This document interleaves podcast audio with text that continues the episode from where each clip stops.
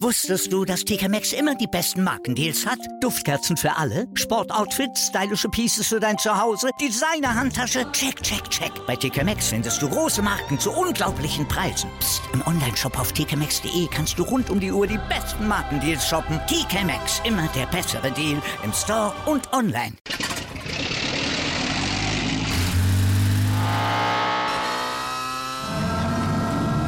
Von 0 auf 100. Aral feiert 100 Jahre mit über 100.000 Gewinnen. Zum Beispiel ein Jahr frei tanken. Jetzt ein Dankeschön, rubbellos zu jedem Einkauf. Alle Infos auf aral.de. Aral, alles super. Anwurf. Der Handball-Talk auf meinsportpodcast.de. Hallo und herzlich willkommen zu einer neuen Ausgabe von Anwurf, eurem Handball-Talk auf meinsportpodcast.de. Wir sitzen hier direkt nach dem letzten deutschen Hauptrundengruppenspiel. Also quasi wissen wir jetzt, gegen wen Deutschland spielt im WM-Viertelfinale. Da wollen wir ein bisschen drauf schauen, wie sich Deutschland geschlagen hat gegen Norwegen. Ich kann schon mal voran, es hat leider eine knappe Niederlage gegeben. Und natürlich auch ein bisschen allgemein drauf schauen auf die WM. Wer sind jetzt die Viertelfinale? Wie haben sich die Teams geschlagen? Und wollen natürlich auch mit unserem prominenten Gast heute über sie sprechen. Ich hörte schon raus, ist ein äh, prominenter Gast. Wir haben eine Handball-Nationalspielerin bei uns mit dabei, mit Emily Bölk. Hallo Frau Bölk, hallo Emily. Hallo, gern Emily. okay, dann bleib, bleiben wir beim Du. Und äh, natürlich bin ich nicht alleine. Mein Name ist Sebastian Minus und habe heute auch wieder meinen geschätzten Experten, also den Robin Bulitz. Hallo Robin. Ja, hallo Sebastian. Hallo Emily. Schön, dass wir uns heute direkt nach dem Spiel gefunden haben, auch wenn ja, das Ergebnis nicht so war, wie wir es uns vielleicht erhofft haben. Ja, genau. Wir haben ja alle so ein bisschen drauf gehofft, dass es jetzt bei diesem ersten, also nicht, ich will die ersten, ersten Gradmesser sagen, aber vielleicht zu diesem ersten großen Kracher, den es für die deutsche Mannschaft gegeben hat mit Norwegen, dass man da den guten Lauf, den man ja bisher gezeigt hat, so ein bisschen bestätigen kann. Am Ende steht eine Klappe 26 zu 28 Niederlage gegen Norwegen. Emily, ähm, ja, für dich aus äh, Profi-Handball-Sicht, wie war es für dich? Was hat am Ende gefehlt für die deutsche Mannschaft, um den Sieg oder die Punkte zu holen gegen Norwegen? Also ich glaube, mit äh, Play of the Match haben sie schon im Spiel den richtigen getroffen mit, äh, wer ist da noch, Bürgerud? Bergerud, Bergerud. Torborn Bergerud. Genau, ähm, also überragende Leistung in der zweiten Halbzeit. Ich glaube 55 Prozent am Ende. Also da hat er schon auch einige wirklich Freie weggenommen von unseren Deutschen. Ich glaube, das war dann so der ausschlaggebende Punkt, auch wenn man sagen muss, dass Wolf bei uns auch eine überragende Leistung gebracht hat. Aber das war schon, äh, würde ich sagen, schon der entscheidende Faktor, warum es dann leider nicht gereicht hat. Ähm, ansonsten jetzt in den Interviews nach dem Spiel war vermehrt zu hören, dass die, dass die Männer nicht so ganz zufrieden waren mit der Leistung, die sie heute im Spiel gezeigt haben. Aber ich fand, es war trotzdem guter Handball. Na klar, die ein oder andere hundertprozentige Chance hätte gerne ähm, noch reingehen können, aber ansonsten toller Kampfgeist, ein sehr schnelles, temporeiches Spiel, äh, tollen Handball gezeigt auf beiden Seiten und wie gesagt bis zur letzten Minute eigentlich auf Augenhöhe und ähm, da ist Norwegen schon einer der, der Top-Kandidaten hier bei der WM. Also dementsprechend äh, braucht man sich nicht kleiner zu machen. Ich fand die, äh, das Spiel dennoch sehr sehenswert, auf jeden Fall ja, das war es definitiv. Also, das waren viele tolle Aktionen mit dabei. Ich fand auch, Robin, das waren so, so zwei Hand Halbzeiten in Kontrast. Wir hatten so eine erste Halbzeit, wo es viele Offensivaktionen gab, viele Tore, insgesamt 34 Stück in der ersten Halbzeit. Deutschland klappt zurück. Und in der zweiten Halbzeit war es dann mehr defensiv geprägt. Mehr die Torhüter sind ins Spiel reingekommen. Natürlich Bergerud mit einem überragenden Spiel in der zweiten Halbzeit, 55% Quote. Emily hat es schon gesagt. Auch Andy Wolf hat eine gute äh, Quote gehabt, nachdem er ja reingekommen ist. Hat man so, ich glaube, man versucht, erstmal mit Billem reinzukommen, um den Norweger so ein bisschen auf dem kalten Fuß zu überraschen. Das hat nicht so ganz funktioniert, aber trotzdem, Wolf hat es dann sehr, sehr gut gemacht. Und am Ende, ja, sind es dann halt die Würfe, die man halt vorne nicht reingemacht hat. Ich glaube, in den letzten acht Minuten ein einziges Tor und das war dann das, äh, ich glaube, 26, 28 kurz vor Schluss. Also, ja, dann war es dann die, leider die Offensive, die ja bisher sehr, sehr überzeugt hat, die dann äh, leider nicht diesen Punkt holen konnte oder diesen letzten ja, Schritt machen konnte für den Sieg. Ja, du hast vollkommen recht. Äh, die beiden Halbzeiten waren sehr, sehr unterschiedlich. Also es war wirklich beeindruckender Tempohandball in der ersten Halbzeit. Es ging hin und her. Ähm, viel, viele Offensivaktionen. Die Torhüter haben keine große Rolle gespielt, wobei Severas von den Leipzigern auch in der ersten Halbzeit den Deutschen schon so ein bisschen den Zahn gezogen hat, teilweise. da Beginn, waren, ja. Genau, da waren auch schon wieder so ein paar, ja, auch freie Würfe vom Kreis. Johannes Goller, was man eigentlich nicht von ihm kennt, der eigentlich sehr sicher ist, hat, hat, hat ein, zwei äh, Würfe liegen lassen. Patrick Götzky von außen. Ähm, da ja, schlug das Pendel schon in der ersten Halbzeit für die Norweger aus, was das Torhüterspiel angeht. Andi Wolf super reingekommen dann, ohne Frage. Ähm, die zweite Halbzeit war, ja, extrem von den Torhütern und von der Abwehr geprägt. Ich glaube, zwischen der 35. und der 45. Minute sind zwei Tore gefallen. Äh, da dachte ich kurzzeitig, dass die beiden Torhüter sich jetzt gegenseitig übertreffen wollen und äh, zu neuen Höhen aufschwingen wollen. Ärgerlich ist natürlich, dass Deutschland dann einfach diese Durchschlagskraft zum Ende hinten raus fehlt. Und das ist dann einfach das, worüber wir vielleicht auch jetzt mal sprechen müssen. Heute, in den letzten Spielen ist es noch nicht so ganz aufgefallen, aber ich finde, heute hat man es leider gesehen dass der deutschen Mannschaft doch ein kleines bisschen Wurfkraft und Durchschlagskraft aus dem Rückraum dann einfach abhanden kommt, was man eben bei den Norwegern heute gesehen hat, die Göran Sögaard springen können, die mit Sander Sargosen einen der dominierenden Spieler auf der Welt haben, die Magnus Röth und Harald Reinkind immer durchwechseln können. Das ist halt schon eine Qualität, die Deutschland dann eben, sage ich mal, was die, was die Genauigkeit, was die Durchschlagskraft angeht, einfach nicht hat. Ja, ich denke, diese, diese Bank, die die Norwegen hat, ich glaube, die hätten wir auch gerne. Also da ist wirklich viel, viel Spitzenklasse auf den Positionen, dass sie da wirklich dann auch ja, mal Spiel in Ruhe geben können. Du hast angesprochen, Harald Reinkind, Magnus Röth, das ist ja wirklich die Qual der Wahl, die der Bundestrainer eigentlich dort hatte, in Norwegen, wie er aufstellt. Also das ist ja wirklich Topklasse, auf das ist wirklich absolut höchstem Niveau. Lass uns, wenn wir auf den Rückraum zu sprechen kommen, vor allen Dingen bei einem Mann reden, Emily. Äh, Juri Knorr, was soll man noch zu ihm sagen? Acht Tore, sechs Assists, wieder der überragende Mann gewesen, sowohl ähm, ja, mit seinen Toren als auch mit seiner Übersicht. Also er hat wieder genau das bestätigt, was er schon das ganze Turnier über gezeigt hat, dass er eine ganz, ganz wichtige Rolle in diesem Team einnimmt. Schon mit seinen jungen Jahren. Also ich finde es auch äh, beeindruckend, wie er auftritt, als also mit 22 Jahren und dann eben mit der Führungsposition auf Rückraummitte. Das Spiel leitet ja auch dementsprechend, ähm, wenn er den langen Wechsel hat, auch in der Abwehr steht. Das ist ja schon auch kräftezehrend, vorne und hinten da zu arbeiten. Äh, was man auf jeden Fall sagen kann, sein erster Schritt und das ja auch oftmals einfach aus dem Prellen oder aus dem Stand, die Explosivität, die er hat, die ist, glaube ich, schon ähm, ja, outstanding und das Zusammenspiel äh, mit dem Kreisläufer. Ich glaube, das ist auf jeden Fall hervorzuheben. Ähm, Im Vergleich zu Witzke finde ich, wenn er reinkommt, ist es schon ein bisschen mehr gebundenes Spiel. Er schafft es eher nochmal die Halben zu holen und so ein bisschen mehr Spielfluss reinzubringen. Ähm, ich glaube, dass sich die beiden dadurch äh, sehr gut ergänzen. Ich fand Witzke hat auch leider bis zur roten Karte dann, aber auch ein sehr gutes Spiel gemacht, als er zweite Halbzeit reinkommt. Und ich finde, das ist auch dieses Jahr schön mit anzuschauen, dass ähm, die Breite im Kader, auch wenn ihr sagt, ja, im, im, Gegensatz personell zu den Norwegern, fehlt da vielleicht noch die Erfahrung oder dann doch auch, ähm, ja, doch auch die Erfahrung im Club vielleicht auf dem Top-Niveau, auch international ähm, regelmäßig zu spielen da, ähm, ist da aber, versucht da echt jeder seinen Job zu machen und ähm, klar, heute ein paar Chancen zu viel liegen gelassen, aber da muss man auch sagen, das waren meistens hundertprozentige Chancen, die da rausgespielt wurden. Und dementsprechend finde ich das schon sehr beeindruckend, dass da, ob das jetzt ein Krötzki ist, der finde ich äh, ein überragendes Turnier spielt, finde ich, ähm, auch viel Übersicht und ähm, Souveränität da ausstrahlt, auch gute Aktionen in der Abwehr hat. Oder ein Darmke, der heute Mertens da ersetzt, ähm, auch gute Aktionen, vor allen Dingen auch in der Abwehr hat. Ähm, das sind alles Sachen, finde ich, die die deutsche Mannschaft ähm, positiv ausstrahlt irgendwie, dass da das Team funktioniert irgendwie. Ja, definitiv. Ich glaube, Team Geist ist, glaube ich, auf jeden Fall eine große Stärke der, der Mannschaft. Man hat ja auch so das Gefühl, wenn man auch jetzt beispielsweise Paul Druck sieht, der, wenn du, wenn du ihn siehst, natürlich seine Qualitäten kennst, auch schon sagen kannst, okay, das ist vielleicht jemand, der auch den Anspruch hat, Stammplatz zu machen, aber das ist für ihn egal. Er akzeptiert seine Rolle, macht genau das, was er machen muss. Hat natürlich heute gefehlt aufgrund von einer Grippe. Wir hoffen mal nicht, dass er dann wirklich vielleicht dann noch langfristig auch dann fürs Viertelfinale auffallen, äh, ausfallen wird, weil das müssen wir auch schon so ein bisschen sagen, auch wenn ich finde, Lutz Krawitz hat es gut gemacht, so ein bisschen dann ja, halb links war so ein bisschen, fehlte so ein bisschen diese Wurfgefahr raus und vor allem Rückraum rechts ist es mir aufgefallen. Ich glaube, drei Tore bei elf Versuchen, die wir, die wir dort gehabt haben, Robin. Also ähm, da, ja, das war so ein bisschen so das deutsche Steckenpferd heute. Da hat es nämlich, haben es weder Steinhardt noch äh, Hefner noch ähm, Benge geschafft, wirklich dauerhaft Torgefahr oder beziehungsweise auch die dauerhaft die Chancen zu nutzen. Äh, genau, das ist, äh, das ist vielleicht so ein bisschen auch das, was Emily gerade angesprochen hat, diese, diese absolute internationale Erfahrung auch, dieses sich messen auf Top-Niveau, Champions League spielen oder international zu spielen, da gegen, gegen, gegen die besten Torhüter der Welt. Klar tun sie das in der Bundesliga auch. Mm, und äh, die Bundesliga ist auch die stärkste Liga der Welt, steht außer Frage. Aber weder Hefner noch Mbenge noch Steinhardt äh, spielen international.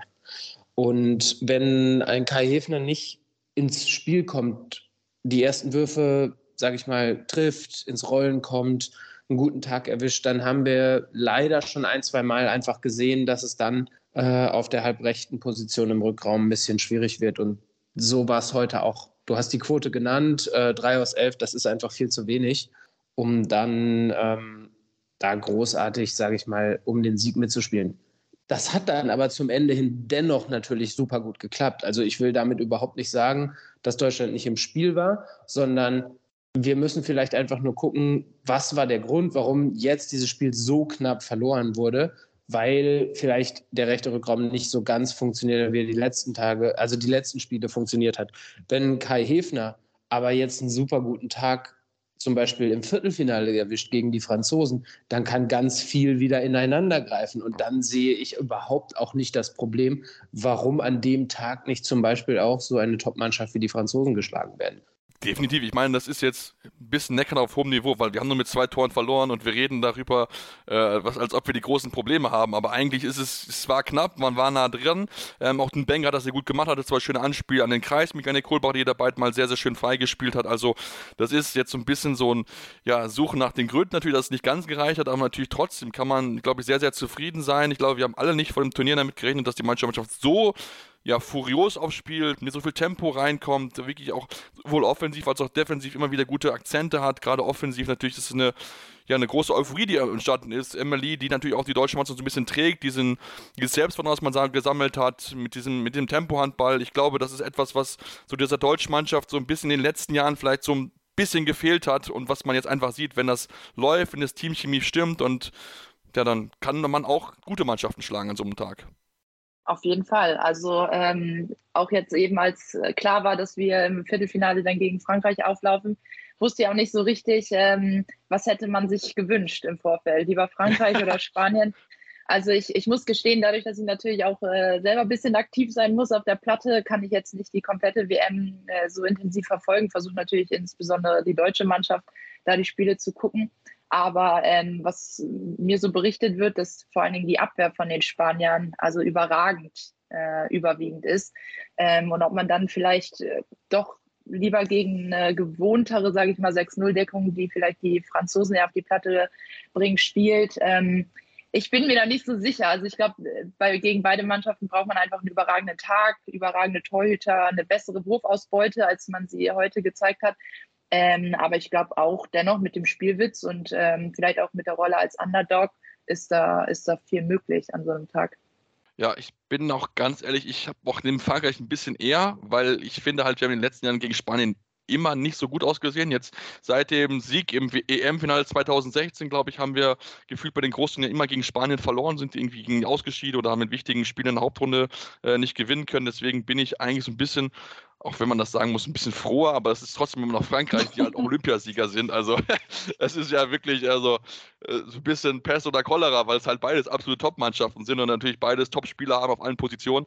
Ähm, Robin, was ist, so, was ist so dein Gefühl? Was kann gegen Frankreich möglich sein? Ich meine natürlich, Dicker Mendes mit sicher so das große Thema, wie fit ist er, aber ich meine auch darüber hinaus hat die Mannschaft ja so viel Qualität auf jeder Position, das wird ja so oder so eine große Herausforderung für die Mannschaft werden.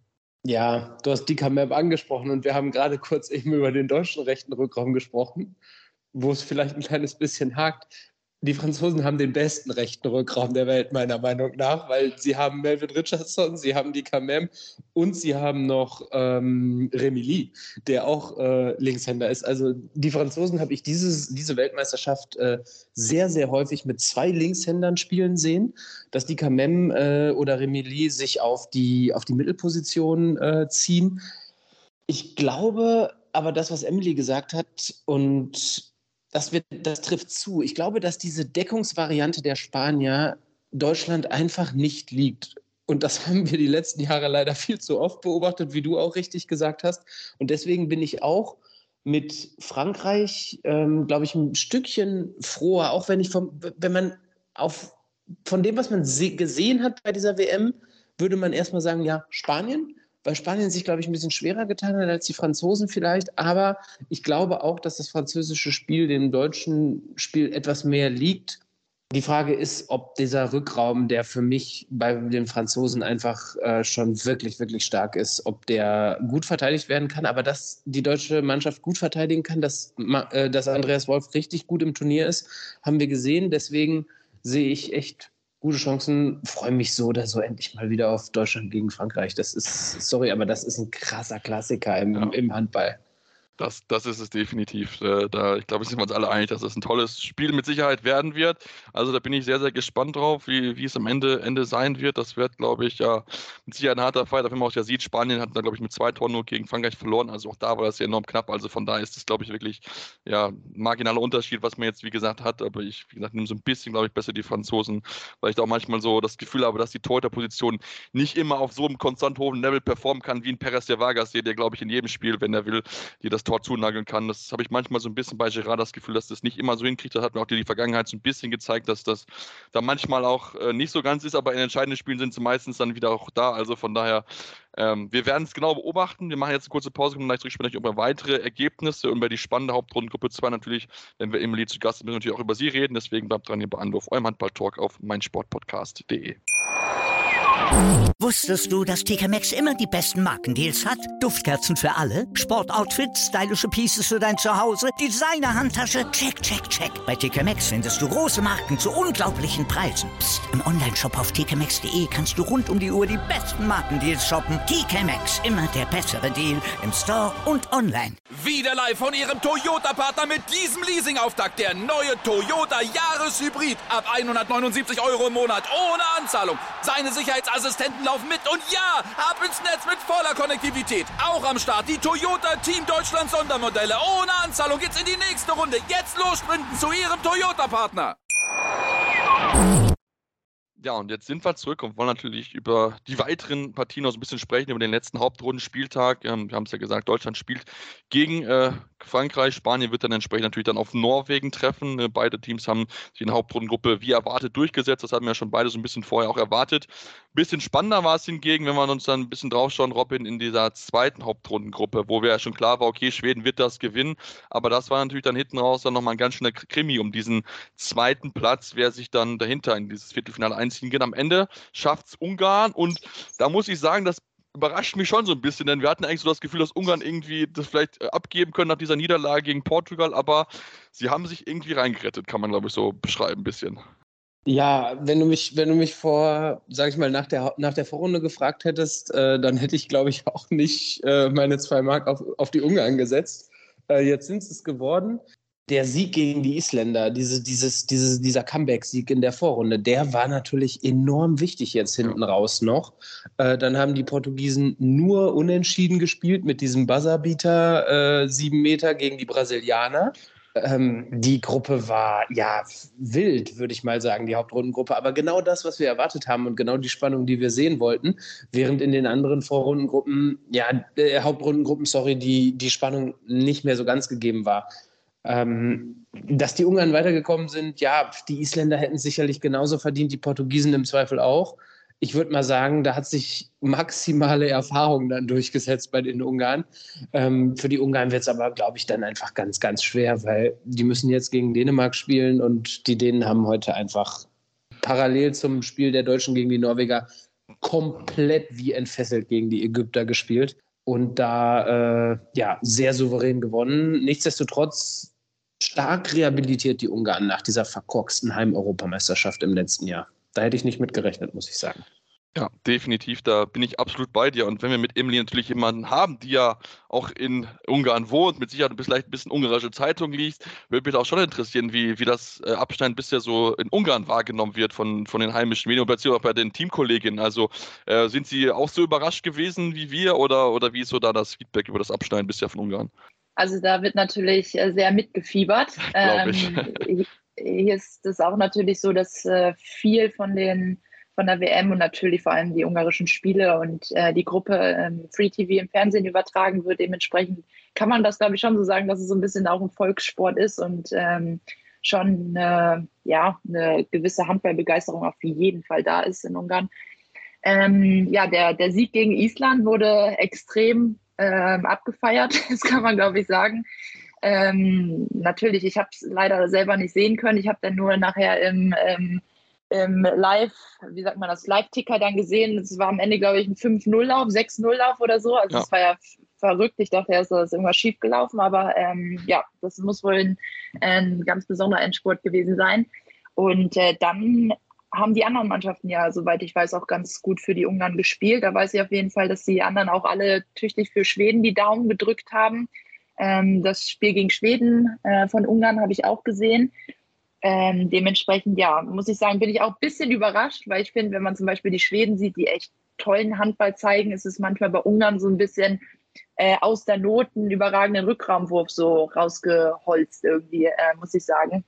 Also da gefallen, gefallen mir doch so eher die skandinavischen Spielweisen, muss ich tatsächlich sagen. Aber Erfolg gibt recht. Also jetzt sind sie im, im Viertelfinale und das natürlich für, für das Land Ungarn oder die Föderation ähm, sehr, sehr wichtig. Ich glaube auch, was die finanziellen Mittel angeht, gerade wie ihr sagt, ähm, nach der, nach der verkurksten Heim-EM im letzten Jahr, wo natürlich richtig viel Geld investiert wurde, der MDM-Dome in Budapest extra gebaut wurde und dann war leider nach der Vorrunde Schuss. Also da muss man schon sagen, war die Enttäuschung ähm, sehr, sehr groß. Ja. Definitiv. Und ich meine, ja klar, natürlich profitieren sie ein bisschen davon, dass halt dieses Unentschieden von Portugal da gegen Brasilien gewesen ist mit diesem Videobeweis nach dem Ende, wo das dann ja dazu geführt hat, dass man Brasilien den Siebenmeter bekommen hat und dann dieses Ausgleich passiert ist und dadurch, äh, ja, ist jetzt halt Ungarn in dieser Hauptrunde und trifft, du hast schon, äh, oder Roman hat es schon erwähnt, trifft jetzt auf Dänemark. Ähm, ich weiß nicht, Emily, ob du es nebenbei so ein bisschen geguckt hast, ähm, Dänemark gegen Ägypten. Ähm, ich finde, dass die Dänen in diesem Spiel, ich habe es ein bisschen nebenbei gehabt, das war wirklich eine ja, eine pure Dominanz, die sie dort ausgeübt haben. Also was sie mit, was sie mit Ägypten angestellt haben, das hätte ich nicht erwartet, weil Ägypten fand ich sehr, sehr gut bisher in dem Turnierverlauf, aber Dänemark war wieder dieses Dänemark von anderen Städten, was die, wenn die in den Lauf kommen, dann sind die nicht aufzuhalten, so quasi. Ja, also ich habe es äh, nicht laufen lassen, bei mir war voller Fokus auf Deutschland. Aber äh, ich habe auch gehört, dass Ägypten äh, sehr, sehr gut gespielt hat, obwohl ich überrascht bin, weil der Rückraumrechte von Westbrem, ich äh, weiß jetzt gerade seinen Namen nicht, aber ähm, der auch sehr, sehr gut spielt, gar nicht dabei ist. Äh, oh ja, Oma ja hier, glaube ich, ist meine ich, meine ich sein Name, ne? Ja. ja. Kann sehr gut sein. Ich genau. habe es leider nicht so mit Namen, aber ähm, deshalb war ich sehr überrascht, dass, dass, ähm, dass Dänemark da jetzt so dominant war. Oder was heißt überrascht? Ich glaube, personell haben die einfach die beste Mannschaft, muss man so sagen. Überragende Ausbildung natürlich, denn auch einfach Top-Leute, die auch gut in Fahrt sind die Saison. Ähm, dementsprechend, glaube ich, ist Dänemark als absoluter Top-Favorit irgendwie für mich ähm, nicht gesetzt, aber es ist schon ganz, ganz weit oben, was so äh, Favoriten angeht. Und ähm, ja, aber dass es trotzdem so deutlich wird, muss ich sagen, hat mich auch ein bisschen überrascht, auch wenn ich es jetzt selber nicht gesehen habe. Ja, ja ich habe mit, genau. hab mit einem Auge so ein bisschen die ganze Zeit zugeschaut und zur Halbzeit hatte Niklas Landin das Tor komplett, also in der ersten Halbzeit komplett vernagelt. Elf Gegentore kassiert. Er stand zwischenzeitlich, glaube ich, so bei der Einblendung in der 15. Minute stand er fast bei 60 Prozent Quote, hat von außen gefühlt jeden Ball weggenommen und ist scheinbar pünktlich zur entscheidenden Phase äh, des Turniers wieder voll am Start und zeigt die Leistung, die man von ihm gewohnt ist. Und die Dänen hatten, glaube ich, auch ein kleines bisschen Wut im Bauch, weil sie nicht erwartet hätten, gegen die Kroaten nur unentschieden zu spielen und von den Kroaten so eine Gegenwehr und so einen harten Kampf zu bekommen. Also das war ein total beklopptes Spiel gegen die Kroaten und jetzt gegen die Ägypter. Wie entfesselt aufgespielt. Matthias Gitzel sensationell wieder, ich glaube, sieben, acht Tore gemacht. Und Ach, wer, Acht hat er. Und wer jetzt auch wieder richtig aufgedreht hat, wo es richtig entscheidend wurde, wo wir die ganze Zeit irgendwie schon ein bisschen so gedacht haben, oh, er wirft nur noch die sieben Meter aus dem gebundenen Spiel, macht da nicht mehr viel. Jetzt ist er da, Mikkel Hansen ja. wirft die Ägypter auch ab. Und das ist so ein bisschen Mikkel Hansen auch ähnlich, also die Spielweise erinnert mich auch so ein bisschen an Juri Knorr oder Juri Knorr erinnert mich eher an Mikkel Hansen. Er steht wirklich starr vor der Abwehr, tippt zwei, dreimal, sieht die Lücke, geht rein, wirft das Tor. Das ist einfach unglaublich. Diese, diese, die, dieses Spielverständnis und dieses Entsche diese Entscheidungen treffen in dieser Sekundenschnelle. Mikkel Hansen immer noch auf diesem Niveau. Also ich finde es unglaublich, wenn er dann immer bei solchen Spielen dann wiederkommt. Und ähm, die Ideen sind für mich der absolute Top-Favorit mit den Schweden zusammen. Ne? Ich wollte gerade sagen, vergiss die, die Schweden. Schweden die Schweden ne, darfst du nicht vergessen, weil was die natürlich da zeigen mit den Fans im Rücken, ist auch ganz großes Kino. Also die beiden, wenn nichts schief geht, dann treffen die sich im Finale. Hoff, äh, treffen die sich im Finale oder schon im Halbfinale? Ich hoffe im Finale da fragst du mich, da fragst du mich gerade richtig. Ich gucke mal ein bisschen nebenbei. Aber ähm, ja. ja. auf jeden Fall. Das ist, das ist überragend. Und ich meine, dieser Rückraum, den die da haben, ich, ich weiß nicht, wo ich es auf Twitter gelesen hatte, aber irgendjemand hat geschrieben. Der, ich glaube genau, Fabian Koch war es von den Kieler Nachrichten. Der Rückraum äh, Hansen, Gitzel und Simon Pitlik, das ist, äh, sollte verboten werden, weil die einfach so überragend spielen. Und das, äh, Ja, das war wirklich, das war wirklich absolut überragend, wieder was die gespielt haben. Und ähm, ja, also kann man wirklich nur den Hut davor ziehen. Und die Ideen, die waren auch, glaube ich, wirklich so ein bisschen mit Wut im Bauch. Ich meine, ich hatte es gelesen, dass Niklau Jakobsen die in den dänischen Medien ein bisschen angezählt hat, weil die Defensivarbeit, die ihm nicht gefallen hat, was er dann in der ersten Halbzeit definitiv hingestellt hat. Also, das war schon, war schon ganz, ganz hohe, hohe Klasse, das kann ich ganz, ganz so sagen. Und äh, ich habe gerade geschaut, das Finale könnte Dänemark-Schweden heißen. Wie, müsste auch, war doch WM, EM-Finale letztes Jahr, meine ich sogar. Nee, also, das waren die Spanier tatsächlich stimmt. letztes Jahr im EM-Finale. Nee, aber haben, Vergessen haben wir häufig. Haben die, haben, die haben sich im Halbfinale getroffen. Ich meine, die haben ja. gegeneinander gespielt, meine ich, ne? Genau. genau. im Halbfinale, ja. Halbfinale, meine ich doch, genau. Also, das wird mit Sicherheit sehr, sehr spannend zu beobachten sein, äh, ja, wer es dann im Endeffekt dann natürlich schaffen wird. Lass uns vielleicht, Emily, ich weiß nicht, wie viel du, du hast gesagt, ein bisschen gesehen, über die kleinen Mannschaften auch natürlich ein bisschen sprechen. Ne? Wir haben ja auch bei der Handball-EM so ein bisschen Überraschung mit dabei gehabt. Wir haben heute die US-Amerikaner, ne, die ihren, ihren zweiten Sieg geholt haben, was ja auch natürlich eine, eine schöne Geschichte ist, nachdem sie äh, ja lange so ein bisschen drum gekämpft haben, jetzt zum zweiten Mal gewonnen, nachdem sie in bis, bis sechs Auftritten bisher noch kein einziges Spiel gewonnen hatte. Ähm, wie, wie hast du das mitbekommen, beziehungsweise wie, wie schön ist es auch, dass natürlich auch so kleinere Nationen jetzt mal bei einer Weltmeisterschaft dann auch mal positive Schlagzeilen, Schlagzeilen sorgen können und dann nicht immer nur die großen Europäer immer die Siege einfahren? Also ich war tatsächlich bei, bei einigen Ländern relativ überrascht. Also Bahrain habe ich auch heute gesehen, war glaube ich bis zur Halbzeit gegen Kroatien ähm, ja. relativ pari-pari ähm, oder Kap Verde, da haben die Ungarn auch ein bisschen gezittert, die mussten ja gegen die dann auch nochmal gewinnen. Ähm, oder ja, USA, also ich ähm, vergleiche das dann immer mit den Mannschaften, die, gegen die ich dann schon mal irgendwie aufgelaufen bin. Und da war USA auf jeden Fall zum Beispiel noch nicht mit dabei. Deshalb ähm, freut mich das natürlich, wenn irgendwie der Handball auch in anderen Ländern immer größer wird und ähm, die da auch äh, im Weltvergleich, sage ich jetzt mal, oder vor allen Dingen halt mit europäischen Mannschaften, die natürlich jetzt schon noch so die Weltspitze mit anführen, ähm, da manchmal auch eine gute Performance hinlegen können. Und das äh, freut mich natürlich sehr und bin gespannt, was da sich dann in den nächsten Jahren dann noch so weiter ergibt. Ich bin auch sehr, sehr gespannt. Also die USA hat ja auch noch, glaube ich, Wildcard bis zur WM 27, dann mit Blick auf Olympia 28, sodass sie dann noch ein bisschen natürlich internationale Spielklasse sammeln dürfen wurde dann auch nochmal jetzt im Nachhinein viel darüber diskutiert, über diese Aktion, ähm, ob das jetzt ein Beißen gewesen ist oder nicht. Ähm, der hat sich auch entsprechend, dass es kein Beißen gewesen ist. Natürlich trotzdem wurde er entsprechend gesperrt, so konnte dann leider nicht mehr bei der WM mit teilnehmen, aber trotzdem, die USA hat auf jeden Fall Werbung gemacht. Ich glaube, sind auch in den größeren S-Medien drüber gelaufen. Also da kriegt der Sport natürlich auch gerade in so einem wichtigen Sportmarkt wie in den USA natürlich auch ein bisschen Aufmerksamkeit, was der Sport natürlich auch prinzipiell helfen kann, wenn dann mehr im großen Nordamerika da ein bisschen spielen können, denn wir wissen alle, die großen US-Unternehmen sitzen dort alle und haben viel Geld und investieren viel in Sport. Wenn natürlich da mal ein bisschen was vom Kuchen abbekommen könnte, wäre das natürlich sehr, sehr gut für den Sport auf jeden Fall nochmal so einen kleinen Schub geben. Emily, wenn wir jetzt zum Abschluss unseres WM-Teils, würde mich noch interessieren, wer ist denn dein Tipp für den WM-Titel? Jetzt, wo du weißt, wie die vier Achtelfinale feststehen, würde es mich doch da sehr interessieren, was dein Finaltipp ist. Äh, ich glaube, Finaltipp, jetzt wo du gerade auch nachgeschaut hast, dass es möglich wäre, äh, Dänemark, Schweden. Muss ich schon sagen, fast auf jeden Fall, weil die, die Spielart, die, die Kader an sich, die sind einfach überragend, gefällt mir sehr gut, tollen Handball, überragende Spieler einfach gefühlt auf jeder Position. Ähm, ich glaube, das, das wäre schon sehr schön anzuschauen, ja. Ja, das denke ich definitiv auch. Und das wäre, glaube ich, also das wäre, glaube ich, so alles, was man sich so als neutraler Fans wünschen kann, glaube ich, so dieses tollste Finale, was, glaube ich, was zusammenkommen würde. Ich meine, alleine, ich wollte mich schon auf das Toto-Duell, Niklas Landin gegen Andreas Palika. Ich meine, wir kennen die Geschichte von dem Sohn von Andreas Palika, der sagt, dass Niklas Landin der beste Torhüter der Welt ist vor seinem Vater. Und wenn sein Vater natürlich dann nochmal beweisen könnte, dass er nochmal besser ist als Niklas Landin, wobei wir auch sagen müssen, Palika, was ja dieses, dieses Turnierspiel ist, wieder von einem anderen Stern. Also, ja. Das ist wirklich unglaublich. Auch wenn er vielleicht ein bisschen vorschnell gewesen ist mit seiner Aktion da jetzt im vorletzten Spiel, glaube ich, wo er ein bisschen überschnell den Ball haben wollte. Aber mein Gott, wer, wer, wer hätte das nicht schon mal solche Situationen im Handball, dass man da vielleicht ein bisschen ja, rabiat zur Sache gegangen ist, würde ich es mal beschreiben. Ja, wir machen jetzt eine kurze Pause, ja. kommen wir gleich zurück, wo natürlich dann noch über Emily natürlich ein bisschen sprechen, wie es ihr in Ungarn ergeht. Deswegen bleibt dran, ihr bei Anruf, eurem Handball-Talk auf meinsportpodcast.de.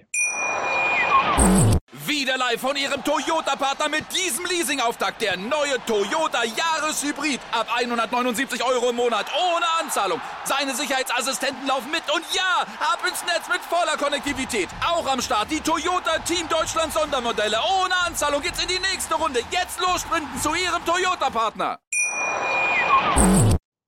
Ja, und jetzt sind wir zurück und nachdem wir uns jetzt, jetzt ausgiebig mit der Handball-WM beschäftigt haben, wollen wir natürlich uns mit unserem Gast noch ein bisschen ausführlicher beschäftigen. Emily Bölk, wir kennen sie alle als eine der Gesichter im deutschen Frauenhandball, eine der besten deutschen Spielerinnen auf ihrer Position. Emily, du bist jetzt schon ja, ja fast drei Jahre schon jetzt in, in Ungarn in, bei, beim FTC. Ähm, hast du schon die ungarische Sprache und die ungarische Le Lebensmentalität so ein bisschen verinnerlicht oder wie ergeht es dir allgemein bei deinem Verein? Also grundsätzlich geht es mir hier wirklich sehr, sehr gut. Also Budapest als Stadt kann ich absolut nur empfehlen. Ähm, Glaube ich, einer der tollsten Städte Europas, wenn nicht weltweit. Ähm, sehr, sehr lebenswert äh, und auch handballerisch kann ich mich wenig beschweren. Haben im ersten Jahr ähm, die Meisterschaft geholt, im zweiten Jahr Pokal und jetzt ist auch noch alles offen. Ähm, in der Champions League wäre es schön, wenn es mal übers Playoff hinausgehen würde, ähm, aber da arbeiten wir hart dran. Und äh, ansonsten, ja, bin ich, bin ich hier sehr, sehr gut aufgehoben. Was die Sprache angeht, bin ich auch fleißig am Lernen. Ähm, ich komme durch auf jeden Fall und alles so rund um Handball, glaube ich, klappt schon, klappt schon ganz gut. Und ähm, ja, ansonsten muss man natürlich aber auch sagen, dass äh, Budapest auch schon sehr europäisch-westlich angehaucht ist. Also ähm, hier, ja, also ich fühle mich rundum wohl. Das ist doch, das wollte ich doch auf jeden Fall sehr, sehr zu hören. Du hast angesprochen, äh, Bundesliga äh, oder beziehungsweise auch Champions League spielst ja dort mit deinem Verein FTC, auch in der Gruppe mit Bietigheim. Ähm, ist ja eine sehr, sehr umkämpfte Gruppe, nachdem Bietigheim sehr, sehr gut gestartet ist, ist es ja jetzt gerade so wirklich ein harter Fight darum, wer so die ersten und die ersten und die Platz 4 bis 7 noch erhält. Sind jetzt relativ ausgeglichen. Ihr habt am Wochenende gespielt äh, in Metz. Ähm, ja, wie, wie zufrieden bist du bisher mit deinem Abschneiden? Du hast ja schon ein bisschen angekündigt und, und natürlich auch persönlich. Ähm, was glaubst du, was noch in diesen letzten zwei Spielen drin ist? Ich meine, natürlich, Ziel ist ja, glaube ich, die K.O.-Runde auf jeden Fall zu erreichen. Äh, ja, ganz genau. Also unsere Gruppe ist, glaube ich, so ausgeglichen wie noch nie. Also mit Moss, Banik Moss, die tschechische Mannschaft, haben wir da vielleicht so einen kleinen Ausreißer, die bisher nur Niederlagen eingefahren haben, aber ansonsten wirklich sehr am Kampf. Jeder nimmt sich irgendwie von jedem Punkte mit und deswegen, glaube ich, wird es auch erst am letzten Spieltag so wirklich entschieden, wer dann nachher den siebten Platz macht und äh, eben es nicht in die Playoffs schafft. Ähm, für uns bedeutet das, wenn wir mindestens aus den jetzt noch verbleibenden zwei Gruppenspielen mindestens zwei Punkte holen, dann sind wir auf jeden Fall auf dem vierten Platz und dementsprechend sicher in den Playoffs. Ähm, und der Rest entscheidet sich da dann und äh, das ist auf jeden Fall das große Ziel, ja. Aus solcher Sicht wäre es natürlich sehr gut, wenn du mit deinem Verein natürlich auch die SGB beim Bietigheim in die nächste Runde einkommt. Hinspiel habt ihr ja überraschend klar verloren. Jetzt steht das Rückspiel an, in, in ich glaube, in anderthalb Wochen. Gibt es da schon so ein bisschen auch äh, ja, Austausch mit deinen Nationalmannschaftskolleginnen? Weil ich glaube, das Hinspiel möchte ich, glaube ich, relativ schnell vergessen. Das war, glaube ich, 20 zu 40 doch sehr, sehr deutlich. Danke, dass es nochmal wiederholt also das ähm, ja, sowas soll es ja auch geben. Hatte ich bis dato noch nicht in meiner, in meiner Karriere, aber das war wirklich ein ganz, ganz, ganz rabenschwarzer Tag, wo wirklich äh, gar nichts zusammengelaufen ist und auf der anderen Seite bei Bietigheim alles. Ähm, ja, wenn man es positiv sehen will für den deutschen Handball, ähm, toll, freut, freut mich sehr. Ähm, aber für uns war es natürlich ein Katastrophentag auf, auf jeden Fall. Und dementsprechend haben wir da auf jeden Fall was, was gut zu machen. Äh, genau, am 1. Februar-Wochenende kommt Bietigheim zu uns und da wollen wir natürlich auf jeden Fall ein anderes Gesicht zeigen. Zudem sind die Punkte natürlich für uns super wichtig. Ja, das ist äh, natürlich für alle Teams, also die, die, Platz 4 und Platz 7 trennen derzeit einen einzigen Punkt. Also da geht es wirklich darum, jeden einzelnen Punkt zu sammeln, äh, um den letzten verbleibenden zwei Spielen, um dann natürlich den Einzug zu sichern. Platz 7 ist ja dann nicht mehr für die K.O.-Runde berechtigt. Also da bin ich mal sehr, sehr gespannt, wie das in diesen vergangenen zwei Spielen weitergeht. Ähm, verfolgst du noch die Bundesliga der Frauen nebenbei oder ist das natürlich mit deinen Spielen, die du hast, einfach zu stressig, um da mal im Livestream bei Sport Deutschland TV oder so reinzuschauen? Also ähm, über Live-Ticker oder generell Social Media und Ergebnisse gucke ich schon regelmäßig oder habe da auch quasi Push-Up-Benachrichtigungen für die Liga aktiviert, dass ich da so ein bisschen auf dem Laufenden bleibe. Aber tatsächlich aktiv verfolgen, das ähm, schaffe ich zeitlich nicht oder slash äh, ziehe ich andere Sachen äh, vor, weil ich, weil wir haben selber fast die gesamte Saison spielen wir in englischen Wochen. Das heißt, äh, wenn, wenn in Deutschland die Spiele sind, stehe ich meist selber auf der Platte. Äh, und im Nachgang mir das dann anzugucken, dass ähm, das mir dann manchmal auch zu viel Handball, muss ich tatsächlich sagen. Ähm, dementsprechend ähm, ja eher weniger tatsächlich, aber es freut mich natürlich, wenn, wenn vor allen Dingen im internationalen äh, Kontext oder da in den internationalen Wettbewerben die deutschen Mannschaften da ganz gut abschlagen. Und ich glaube, da macht äh, Bietigheim natürlich, weiß ich natürlich, weil die bei uns in der äh, Champions League-Gruppe sind, aber auch mit Dortmund und äh, THC machen die da, glaube ich, echt einen guten Job in der Europe League. Ähm, THC als mein alten Club, die haben jetzt gerade erst in, in der Nähe von Budapest in Vaz gespielt, ist so eine Dreiviertelstunde weg. Und äh, das hat zeitlich gepasst. Die haben sonntags gespielt an unserem freien Tag und dann sind wir mal vorbeigefahren, Alisa Stoll und ich, und haben uns das Spiel angeguckt und mal Hallo gesagt. Ähm, dementsprechend, ja, wenn sich ergibt, so, so eine Möglichkeit, nehme ich die natürlich schon wahr. Aber in Summe äh, viel vom Livestream sitze ich nicht. Ja, ich meine, natürlich, du musst ja auch natürlich Handball auch spielen, also da bleibt natürlich noch nicht, nicht viel Zeit bei anderen natürlich zuzuschauen, weil du natürlich auch selbst am Wochenende spielst, du hast es ja gesagt. Ähm, du bist jetzt, wie gesagt, schon drei Jahre in Budapest. Ist für dich irgendwann mal so ein Thema wieder zu sagen, okay, ich würde gerne in den deutschen Handball zurückkommen oder möchtest du erstmal natürlich noch weiter bei, in, im Ausland bleiben und dann vielleicht auch den Traum von einem Champions League-Titel beispielsweise erfüllen? Also Stand jetzt äh, auf jeden Fall Zweiteres. Ähm, es kann natürlich, also Handball ist so schnelllebig und wenn vielleicht irgendwann nochmal ein Geldgeber sagt, ich packe jetzt nochmal richtig viel Geld äh, in einen deutschen Club und äh, will die Champions League reißen und äh, da sehe ich mich irgendwie und ähm, das Konzept gefällt mir und die Ziele und äh, Trainer, Mannschaft, alles passt. Warum nicht? Also auf jeden Fall werde ich irgendwann, äh, sehr wahrscheinlich irgendwann wieder nach Deutschland zurückkommen. Aber ähm, Stand jetzt sehe ich mich ähm, mit meinen Zielen ähm, jetzt aktuell natürlich in Budapest gut aufgehoben. Und äh, was dann in äh, dann auf mich wartet, wenn mein Vertrag hier ausläuft, da bin ich komplett offen, aber ähm, will vor allen Dingen eben gucken, dass ich noch meine sportlichen Ziele weiterverfolgen kann und eben im Optimalfall bei den Top-Clubs Europa auflaufen kann, um im Optimalfall mal das Champions League Final vorzuerreichen oder gar um einen Titel mitzukämpfen. Und äh, dementsprechend hat das in meiner aktuellen Karrieresituation, sage ich mal, Vorrang vor, ähm, ich möchte nach Hause. Also das, da sehe ich mich noch nicht. Ja. Mhm. Bis wann hast du noch Vertrag und ähm, beziehungsweise wie siehst du oder wie siehst du deine Chancen, dass du bei FCC weiter bleibst oder beschäftigst du dich schon jetzt irgendwie, ich möchte nach Gjör oder nach Christiansand äh, oder vielleicht auch nach Frankreich? Zu Ali zum Beispiel Alina Kreisels, die auch jetzt nach Frankreich gegangen ist.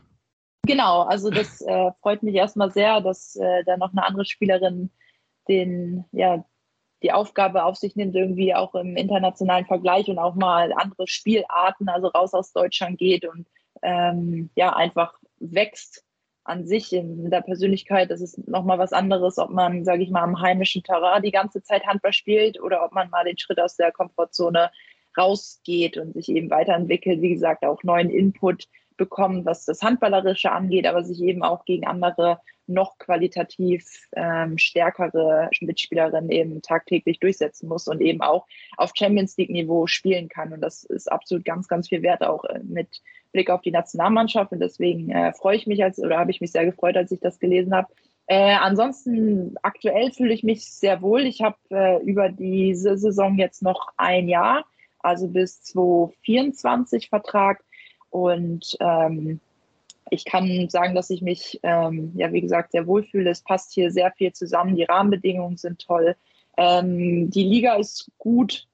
Die, ähm, wie gesagt, ich habe hier, wenn es äh, gut läuft oder wenn es normal läuft, jedes Jahr die Situation, ähm, Champions League spielen zu können. Wir kämpfen hier national und international um Titel.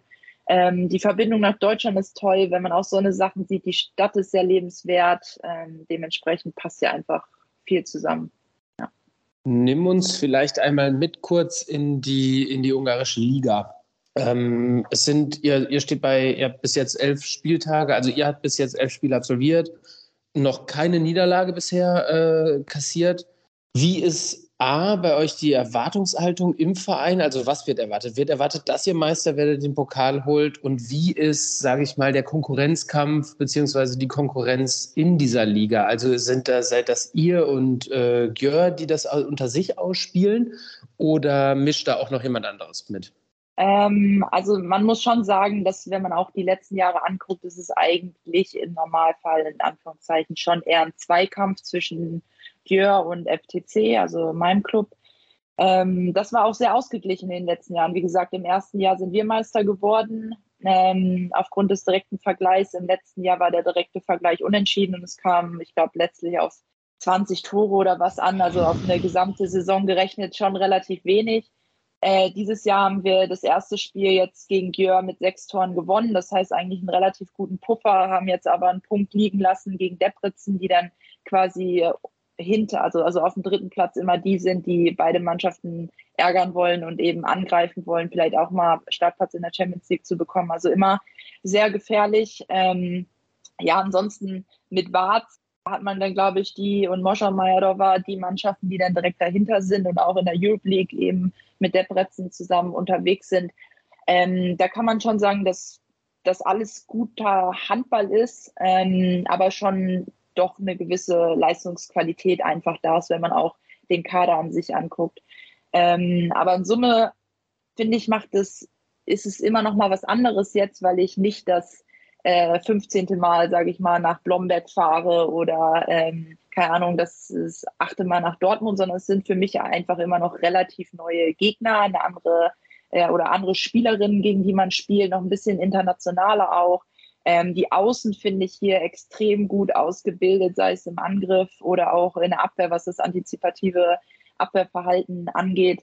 Äh, dementsprechend verlangt das Ganze einem doch noch mal ein bisschen was anderes ab, auch wenn man jetzt auf dem Papier oder wie man jetzt sieht, THC hat ganz deutlich gegen Barz zum Beispiel gewonnen. Also ähm, dementsprechend ja, ist die Liga vielleicht nicht mehr so stark oder nicht mehr so ausgeglichen, wie sie früher mal war, wo auch Erd noch ähm, eine Mannschaft war, die, die international auch äh, aktiv war.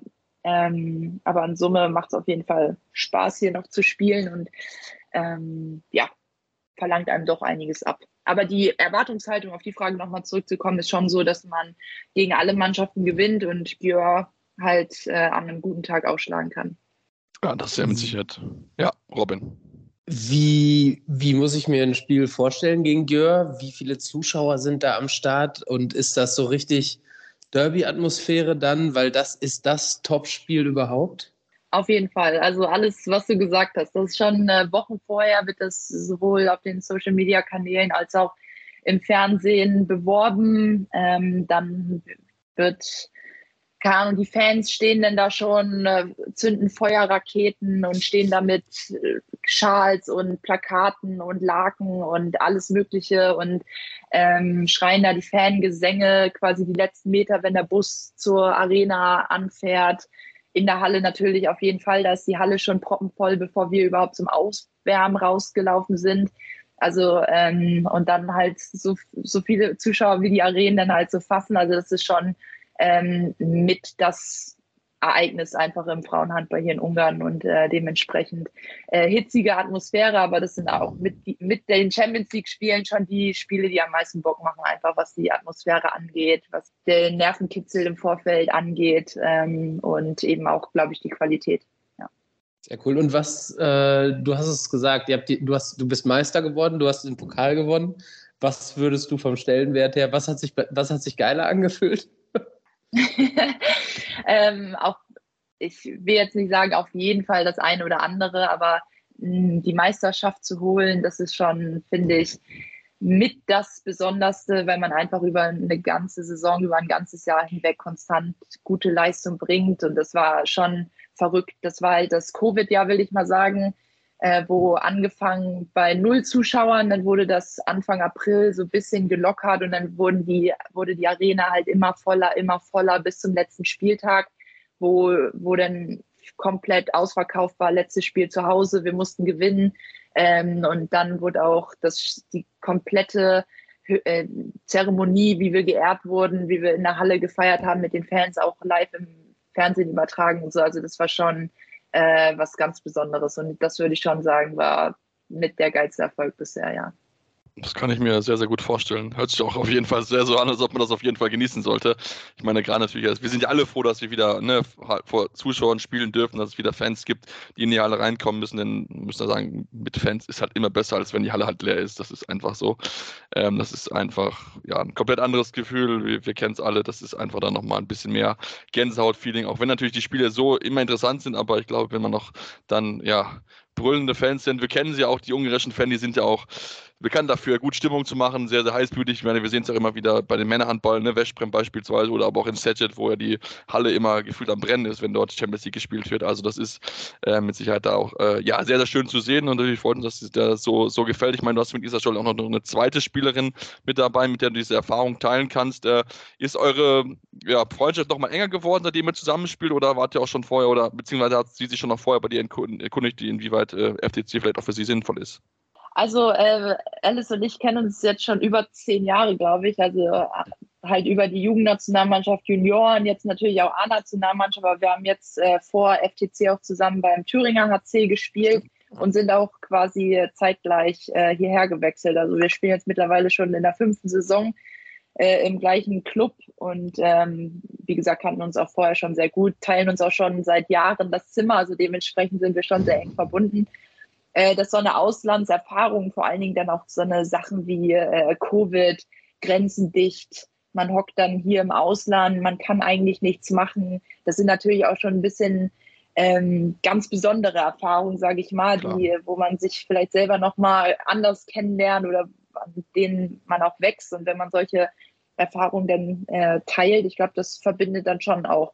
Und äh, dementsprechend würde ich schon sagen, dass uns ähm, der Aufenthalt hier oder die, die Erfahrungen hier noch, noch enger zusammengeschweißt haben und natürlich auch so Sachen wie die Erfolge, die wir zusammen feiern durften, ist natürlich auch nochmal ähm, was ganz Besonderes.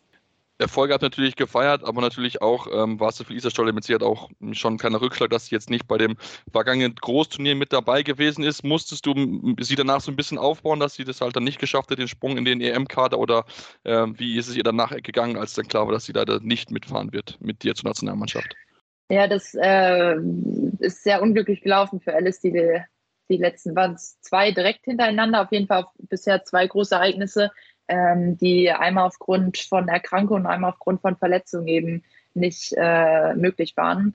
Und dementsprechend, das ist natürlich immer ein herber Rückschlag. Also die, die Erlebnisse, die Erfahrungen und natürlich immer auch die Chance für, für das eigene Land aufzulaufen und natürlich bei jedem Turnier auch die Chance zu haben, um Medaillen irgendwie mitzukämpfen im Optimalfall oder ähm, auch einfach Erfahrung zu sammeln auf dem Level das ist schon ähm, was ganz Besonderes und sich eben auch auf internationalem Level zu beweisen und zu zeigen. Und ähm, aber was, ich meine, lange darüber zu trauern, ähm, hilft natürlich auch nicht. Also ich glaube, sie wäre, oder das kann ich sicher sagen, sie wäre sehr gerne dabei gewesen und hätte äh, mit uns auf der Platte gestanden, aber sie hat jedes Spiel von zu Hause aus mitgefiebert, war, glaube ich, auch das eine oder andere Spiel da als Expertin mit äh, zu Gast bei sportdeutschland.tv und ähm, ja, hilft nichts. Also dementsprechend arbeitet sie dran, dass sie oder heute hoffentlich gesund und verletzungsfrei bleibt und dann eben die nächsten Großereignisse wieder mit dabei ist. Auf jeden Fall, das hoffen, hoffen wir sehr, sie hat auch viel Erfahrung gesammelt, natürlich auch gerade auf einer rückraumrechten Position, noch mit einer sehr wurfgewaltige Spielerin, die natürlich auch nochmal dem deutschen Spiel dann nochmal eine, eine wichtige Komponente geben kann. Ähm, das Turnier ist jetzt schon ein bisschen, bisschen was her. Ähm, natürlich, ich habe mit sie viel drüber gesprochen, es wurde viel drüber geschrieben, ähm, über das Fazit. Wie würdest du allgemein jetzt, wenn wir es vielleicht jetzt nicht nur auf das Turnier beziehen, aber insgesamt den, den deutschen Handball sehen, jetzt auch mit Bundestrainer Markus Gaugisch, hast du das Gefühl, dass so jetzt nochmal so ein, so ein Ruck durch, dieses, durch den Handball durchgeht, dass jetzt doch vielleicht der Frauenhandball in Deutschland noch ein bisschen mehr gefördert wird, noch ein bisschen mehr gepusht wird, als das vielleicht in der Vergangenheit ähm, ja, getan wurde? Äh, das würde mich prinzipiell natürlich sehr freuen. Ich glaube, dass wir mit Markus als neuen Trainer ähm, jemanden sehr, sehr guten an der Hand haben, der viele neue taktische Impulse, vor allen Dingen auch was das Angriffsspiel mit reinbringt. Die Abwehr, würde ich sagen, haben wir nicht groß verändert jetzt äh, zum System von Henk Kröner, vielleicht noch ein bisschen erweitert. Dementsprechend, ähm, glaube ich, ist da viel Potenzial drin, auf jeden Fall. Wir hatten jetzt natürlich vor dem Großereignis sehr wenig Zeit. Also ähm, ich habe zwei Lehrgänge in Summe. Den einen davon war ich äh, krankheitsbedingt nicht dabei. Also ich hatte quasi mit ihm, ohne dass wir uns vorher kannten, bis auf natürlich Telefongespräche etc., aber jetzt nicht äh, persönlich oder im Training zusammengearbeitet haben, hatten wir, glaube ich, zehn Tage Vorbereitungszeit und sollen dann eben äh, eine EM spielen. Und das ist ähm, schwierig. Ich glaube, dass wir trotzdem ähm, Spiele hatten, wo wir sehr guten Handball gezeigt haben. Ähm, das eine Spiel gegen Spanien, was ähm, ja absolut nicht so lief, wie wir uns das erhofft haben. Das hat uns natürlich auch so ein bisschen das Genick gebrochen. Also hätten wir da ein oder zwei Punkte geholt, dann sähe das Ganze schon wieder ganz anders aus und wir wären im Spiel um Platz 5, 6 gewesen oder sogar vielleicht im Halbfinale. Und da sieht man manchmal, wie das eben in der europäischen Spitze, wie eng das ist. Auch wenn man sagen muss, dass äh, Mannschaften wie Dänemark, Norwegen oder Frankreich eben einfach noch weit weg sind. Das ist wirklich Weltspitze aktuell und dann ist eben Cut und dann ähm, sind wir halt im, im, nahen Mittelfeld da dran und da arbeiten wir, dass wir immer näher uns ans Halbfinale ranarbeiten und ähm, das ist auch weiterhin der Weg für die nächsten Jahre. Wir haben ja auch eine, eine Sonderfolge darüber, über die Felder gesprochen, was man vielleicht besser machen kann. Ähm, wenn du jetzt in der Entscheiderrolle wärst, was, was würdest du verbessern wollen? Was sind so vielleicht Sachen, wo du sagst, okay, da können wir im deutschen Handball vielleicht noch ein bisschen mehr tun, um dann vielleicht dann wirklich diesen Schritt in diesen Kreis der Top-Favoriten zu schaffen? Also im Vergleich zu den absoluten Top-Nationen, die ich eben schon genannt habe, das ist auf jeden Fall die Breite im Kader. Also und das fängt natürlich auch dabei an, wenn man sieht, wo die Spielerinnen spielen. Erstens ähm, das sind alles Clubs, die Champions League oder ganz wenige vielleicht, die in Anführungszeichen nur Europe League spielen. Also und da sieht man natürlich, dass sie, ich will nicht sagen tagtäglich eben diesen internationalen Vergleich haben, aber eben doch schon wöchentlich und das schon jahrelang, wenn man sieht, äh, wie viele Länderspiele äh, in Summe bei den Nationen auf, ja, auf dem Tacho sind und im Vergleich zu uns, da sind wir denn im Vergleich leider immer noch äh, zu unerfahren und sind das Niveau vielleicht auf äh, die Länge eines Turniers nicht gewohnt, haben dann vielleicht auch nicht die Breite und dann ähm, bricht die Leistung vielleicht in dem einen oder anderen Moment ab. Oder wenn eben der ein oder andere nicht den Sahnetag erwischt, wird es dann halt schon schwierig. Und da müssen wir weiterhin dran arbeiten, dass eben der, der Unterschied zwischen Club und die Spiele, die man im Verein macht und eben zum ähm, zu den Spielen, die wir auf internationalem Niveau mit der Nationalmannschaft bestreiten, eigentlich keinen Unterschied mehr machen, sondern dass man das gewohnt ist, dass wie jetzt in der Champions League, dass sich die ähm, Leute, die ich dann auch mit der Nationalmannschaft bestreite oder gegen die ich dann, denen ich gegenüberstehe, die sehe ich eigentlich quasi jede Woche äh, in der Champions League. Und das ähm, wäre schön, wenn das in der Breite eben der Fall wäre. Und äh, da arbeiten wir dran. Wir sind immer noch ähm, recht jung und dementsprechend bin ich da guter Dinge, dass wir das Potenzial immer weiter ausbauen. Und ähm, dann kommt es natürlich auch darauf an, das auf die Platte zu bringen, weil Fähigkeiten und Potenzial sind da.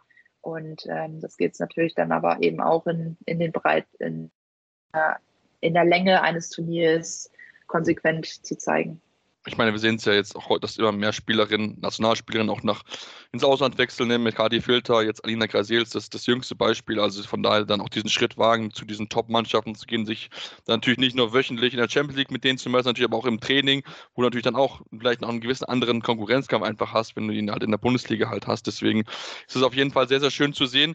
Zum Abschluss ähm, möchte ich dich noch über ein Thema fragen, was in den letzten Wochen und Monaten in, in Vornamen ein bisschen ja, an Schlagzeilen, zumindest national so ein bisschen ja, beherrscht hat, das Thema mit, mit André Fuhr und der, der ganzen Kause drumherum. Ich möchte jetzt nicht ins einzelne Detail reingehen, ihr habt da ja auch viel innerhalb der Mannschaft gesprochen.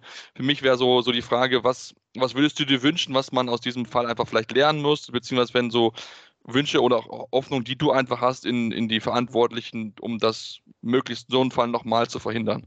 Also prinzipiell ist natürlich das A und O jetzt erstmal die Aufarbeitung wirklich auch durchzuführen, die überall angekündigt wird. Also dass das jetzt nicht nur aufgenommen wurde, um quasi äh, das Ganze unter den Tisch zu kehren und ja, wir kümmern uns drum, alles gut, um die Presse dann wieder runterzuhalten und alle in Anführungszeichen glücklich zu stimmen, sondern dass das Ganze eben ernst genommen wird und den Schwung, den das Ganze aufgenommen hat, eben auch die Bedeutung zu schenken und den Betroffenen das Gehör zu schenken, was es eben verdient. Und ich glaube, dass es einen guten Anfang genommen hatte. Ähm, und jetzt natürlich mit Auflösung der externen Kommission, die der DRB eigentlich eingerichtet hatte, so ein bisschen wieder abgeflaut ist. Aber ich bin äh, guter Dinge und auch im Austausch mit den Verantwortlichen, dass ähm, die sich sehr bemühen, da eben einen Ersatz zu finden und de dementsprechend da eine Aufarbeitung stattfinden zu lassen. Aber es Gleiche gilt natürlich nicht nur für den Verband, sondern auch für die Vereine, dass man da eben eigene Strukturen hinterfragt, das aufarbeitet, da vielleicht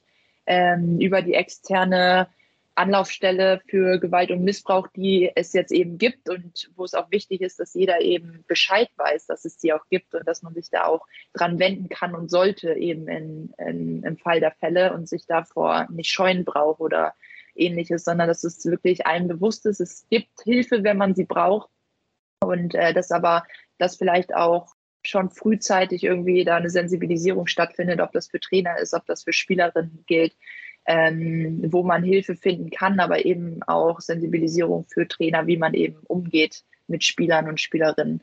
Und ich glaube, das ist ganz, ganz wichtig, dass es da eben so ein Aufwachen gibt oder halt ähm, Bewusstsein entwickelt wird.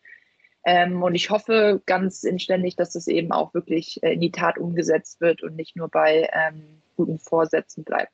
Ja, ich danke, das äh, sind schöne Schlussworte, denen wir nur so zustimmen können, Robin. Ich glaube, dass äh, wir werden wir natürlich auch weiterhin verfolgen, wir natürlich genau das Auge drauf haben. Ähm, wie gesagt, ich kann auch da nur verweisen auf vorherige Folgen, wo wir es auch sehr äh, ausgiebig besprochen haben, wo wir auch einen Gast da hatten von der externen Kommission, der auch seine Sicht der Dinge so ein bisschen geschildert hat, um die Gründe zu liefern. Es soll aber natürlich, ne, es, ist, es, sind viele Gerüchte in, in, der Runde, wo, wo es darum gegeben hat, warum es am Ende gescheitert ist. Wir hoffen natürlich sehr, dass es jetzt dann vielleicht dann auch nach dem Turnier dann auch dann die, ja, die neue gibt. Aber ich glaube, man möchte sich einfach jetzt auch Zeit lassen, dass man halt nicht nochmal in so eine Situation kommt, wo man einen zusammenstellt und dann ist am Ende dann halt nach dem ersten Gespräch dann schon ja, zur Spannung kommt und das am Ende dann leider nicht funktioniert. Deswegen sind wir sehr gespannt, halten es weiter im Auge. Danken dir ganz herzlich, Emily, dass du heute die Zeit genommen hast, um mit uns über Handball zu sprechen und wünschen dir natürlich ganz, sehr ganz gern. viel Erfolg in, äh, in Ungarn, bei der natürlich bei den Champions League spielen und äh, ja, drücken dir ganz, ganz fest die Daumen, dass du dann auch dein großes Ziel, vielleicht mal Champions League-Titel erreichen kannst. Vielen lieben Dank. Super. Und wenn ihr unseren Podcast äh, natürlich weiter, weiterempfehlen wollt, könnt ihr das gerne tun. Wir sind auf allen Podcatchern eurer Wahl zu finden. Dürft uns auch gerne Rezensionen schreiben. Bei Spotify und iTunes habt ihr die Möglichkeiten, uns fünf Sterne zu geben. Aber auch gerne konstruktive Kritik. Wo können wir, dann können wir arbeiten? Was können wir besser machen? Dürft uns auch gerne folgen. Auf den Social Media Kanälen eurer Wahl. Facebook, Twitter, Instagram findet ihr uns jeweils. Und ähm, ja, dann gibt es uns dann spätestens nach dem Viertelfinale wieder hier bei Anwurf. Und dann schauen wir mal, wie die deutsche Mannschaft sich geschlagen hat. Und wir werden natürlich auch weiterhin genau im Auge behalten, wie sich dann Emily in der Champions League schlägt und äh, ob es dann reicht am Ende für Champions League Einzug Emily Bölk und auch äh, Bietigheim in die nächste Runde. Deswegen danke Emily und bis dann hier bei Anruf, eurem Handball Talk. Wieder live von Ihrem Toyota-Partner mit diesem Leasing-Auftakt. Der neue Toyota Jahreshybrid. Ab 179 Euro im Monat. Ohne Anzahlung. Seine Sicherheitsassistenten laufen mit. Und ja, ab ins Netz mit voller Konnektivität. Auch am Start die Toyota Team Deutschland Sondermodelle. Ohne Anzahlung geht's in die nächste Runde. Jetzt los zu Ihrem Toyota-Partner.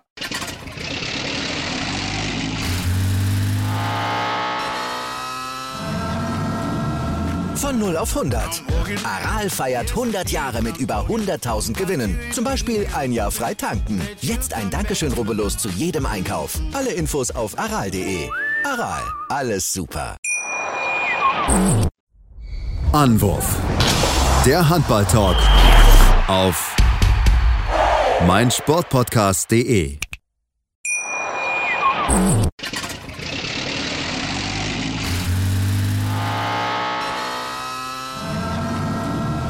Von 0 auf 100.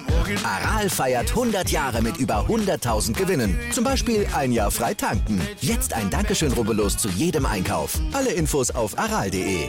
Aral, alles super. Ich habe mich natürlich schockverliebt, weil die war wirklich ganz, ganz klein. So begann die Mensch-Hund-Beziehung zwischen Christina und Tierschutzhund Frieda. Und wie es danach, nach dem ersten Moment der Verliebtheit, so weiterging und welche Klippen es danach zu umschiffen galt, das hört ihr in der neuen Ausgabe von Iswas Dog, dem Podcast für harmonische Mensch-Hund-Beziehungen. Iswas Dog?